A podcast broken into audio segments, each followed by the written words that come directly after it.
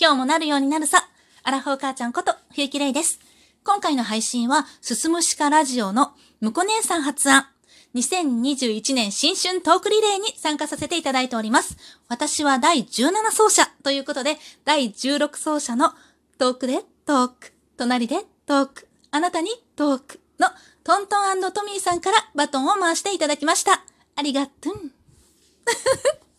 ちょっと拙い、拙い モノマネをさせていただきました あの、このトントントミーさんのね、と番組は、とトミーさん、トントンさんとトミーさんとファーコちゃんっていうね、一人三役でやっておられるね、楽しい番組なんです。でもね、楽しいんだけれども、なんていうの？言葉の運びとか、語り方？がね、すっ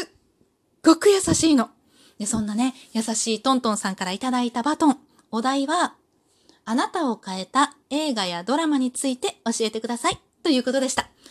映画やドラマか、来たーって思ったんですけれども、なんでかっていうとね、私ね、映画やドラマっていうのはもうほぼほぼ見てこなかったんです。全く見てないって言ったらちょっと嘘になるんですけれども、もう片手で数えられるほどしか映画とかドラマを見ていなくって、その中でね、私をね、変えた、そインパクトのあったドラマとか映画ってあったかなって思ったら、もう一つしかないんですけど、もうすごい今でも、いつでも思い出すなっていうドラマに思い当たりました。きっとそれが私の今を片付くっているんじゃないかなと思います。というわけでね、そのお話をしていきたいんですけれども、私がね、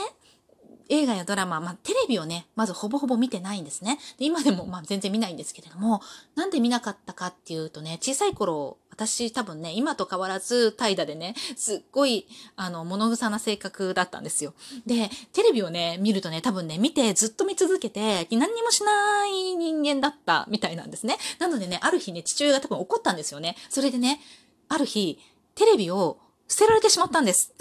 で、我が家のリビングからですよ、あの存在感のあるテレビが、ボンってなくなるんですよ、ある日突然。でね、そのテレビどこ行ったかっていうと、廃品回収の日に連れて行かれてしまいました。ああ、我が家のテレビ、私のテレビとか思ったのを、なんかね、覚えてる。でもそれは、すっごい前の記憶なんだよね。で、私、小3以降の記憶がないっていうのは配信の中でも結構何回も言ってるんだけれども、それでもね、何個かポコポコ思い出すうちの一つ。私の家のテレビが廃品回収のトラックに乗って去っていったその映像を今でも覚えてるんです。相当ショックだ、ショックだったんだろうね。で、それからね、次に、それがだから多分、小学校の低学年だったたんだろうな。廃品回収やってたから小学校だったと思うんだよね。子供会だったのでね。で、小学校の低学年で、次に我が家にテレビがやってきたのが、なんと私が中学1年生の年でした。で、やっぱり私の怠惰な性格っていうのは、物臭な性格っていうのは全然変わっていなくって、やっぱり見たら勉強しないんですよ。それで、今度はなんと父親がテレビの線を除菌と切っちゃいました。うん、で、えテレビの線切っちゃったと思って、で、そのテレビの線切っちゃったらもう見れないじゃない？で、でもさ、さすがに中学1年生にもなってたら、なんかね、あの、なんかやる術はないかっていろいろ知恵を働かせるんですよね。で、ちょうどね、親が、母親がパートしてたんで、学校がね、えっと、テスト週間とかになると、早く帰ってくるんですよ。で、テスト前とかね。で、もう早く帰ってくるになったら、私も何とかしてテレビ見るぞと思って、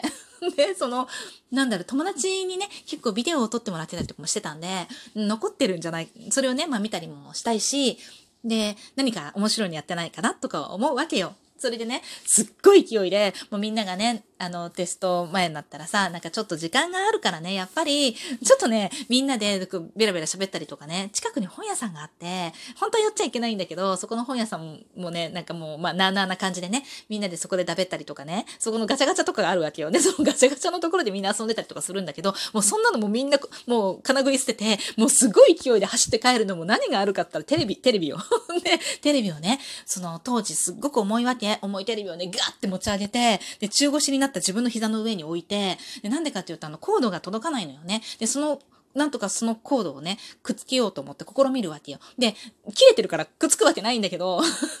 ある時ね、そのコードがね、切れてたはずのコードがなくなっていて、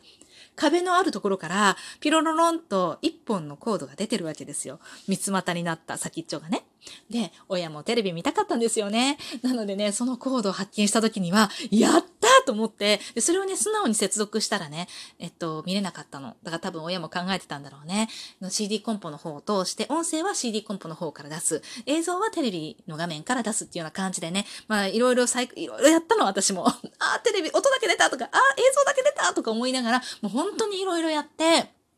やっとテレビの映像と音声が出るようになったんですよ。で、それで、なんとね、それで見たのが、天まで届けっていうね、昼ドラですね。たまたまやってて、それがね、多分着いた時に、天まで届けが始まったとこだったんですよ。で、坂本九さんが歌っておられた、涙くんさよならってあの歌私大好きなんですけど、今でもね、しょっちゅう口ずさんでます。で、それを口ずさむたびに、あの、天まで届き思い出すんですよね。で、その歌に惹かれてね、えっ？と思って見たわけですよ、そのまんま。もうね、テレビ見たかったから何でもよかったの。で、パッてつけその天まで届けがね、すっごいよくって、もう、多分私と同じ年代の人は天まで届け知らない人いないんじゃないかなっていうぐらい有名なお話だと思うんだけれども、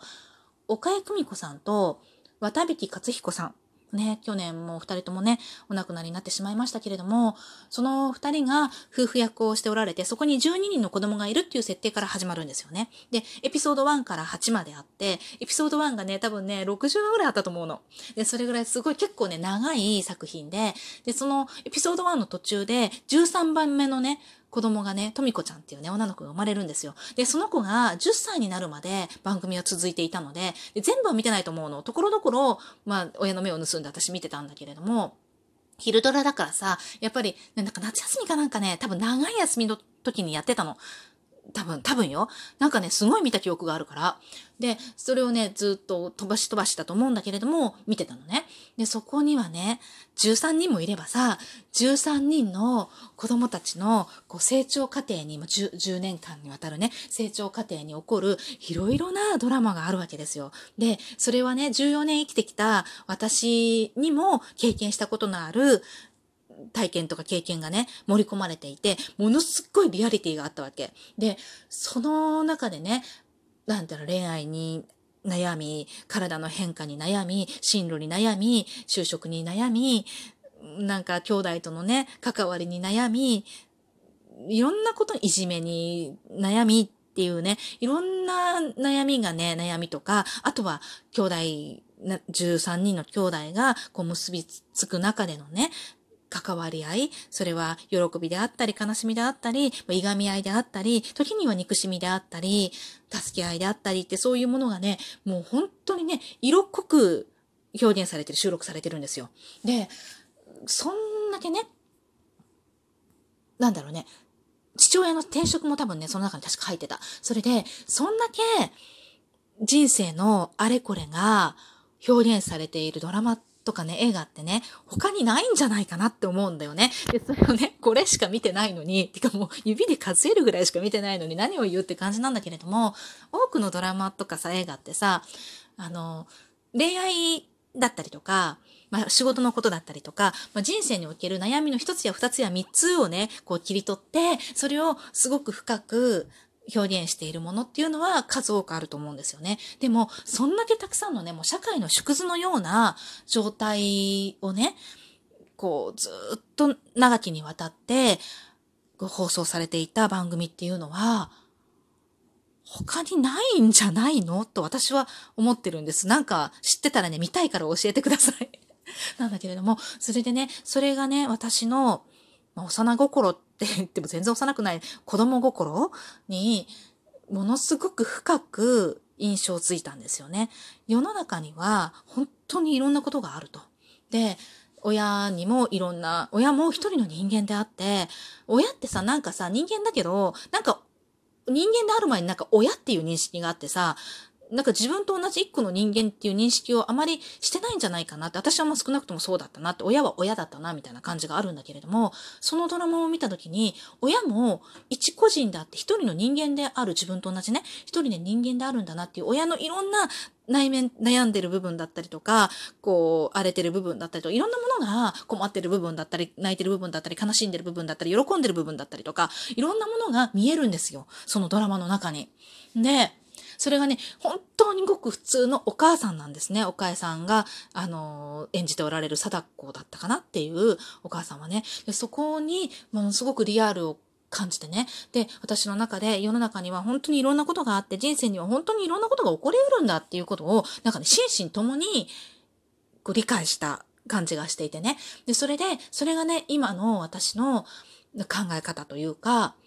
人生にすごく生きています。なので、まあ、いろんな変えられない現状が自分の中に降りかかってきて、きた時っていうのは、結構素直に受け入れることができて、起こりうることっていうのも、どんなことでも想像つかないことでもね、起こりうることなんだな。でも、変えられない、もう起こってしまったことっていうのは、もう変えられないから、自分に付随してしまったことももう変えられないから、そこからいかによりよく人生を生きるかっていうことを考えるっていう思考回路にすぐに変換できるようになったなと思っていてね、その、それを機にね、ね、その点まで届けっていうのがね、だから私の、私を変えたというか、まあ、私を片付くってたドラマ昼ドラだったけど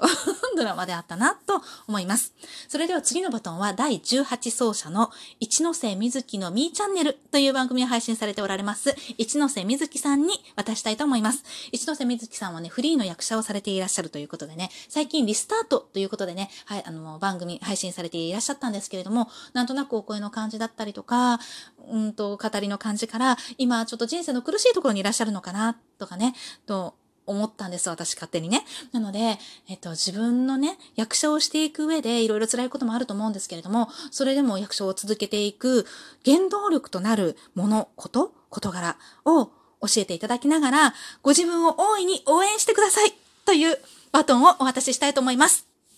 それでは、最後まで聞いていただきありがとうございました。またね。